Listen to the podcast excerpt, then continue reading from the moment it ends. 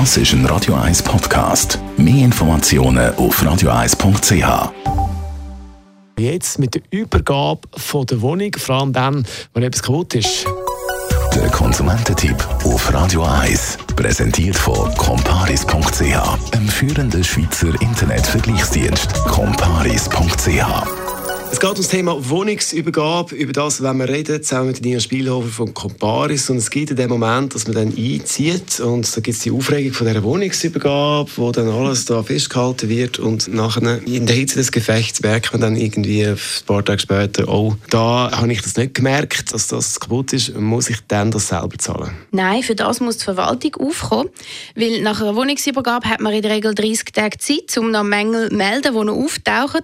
Es gibt viele Sachen, die merkt, die sieht man erst, wenn man es wirklich benutzt. Zum Beispiel ein Duschschlauch, der nicht richtig funktioniert oder ein Wasserhahn, der komplett verkalkt ist, wo man vorher gar nicht äh, gesehen hat oder benutzt hat bei der Wohnungsübergabe oder vielleicht auch ein Geschirrspüler, der nicht richtig funktioniert. Das kann man alles noch melden und das muss dann der Vermieter noch erledigen. Was ist denn der richtige Weg, um die Sachen zu melden, die kaputt sind? Am besten erstellt man eine Liste mit allen Mängeln, lässt sich auch ein bisschen Zeit. Eben, wie gesagt, man hat 30 Tage noch Zeit. Ein paar Sachen sieht man erst später.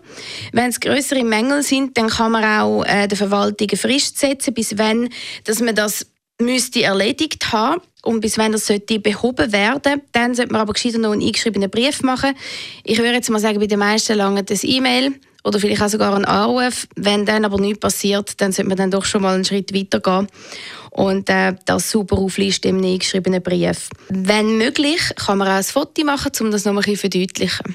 Nina Spielhofer war es, comparis.ch zum Thema Wohnungsübergabe und wenn man einen Schaden sieht, den man bei der Übergabe nicht gemerkt hat. Und wenn man geplant hat, einen Wohnungswechsel, dann kann man das Ganze natürlich auch nochmal nachlesen als Podcast auf radio1.ch.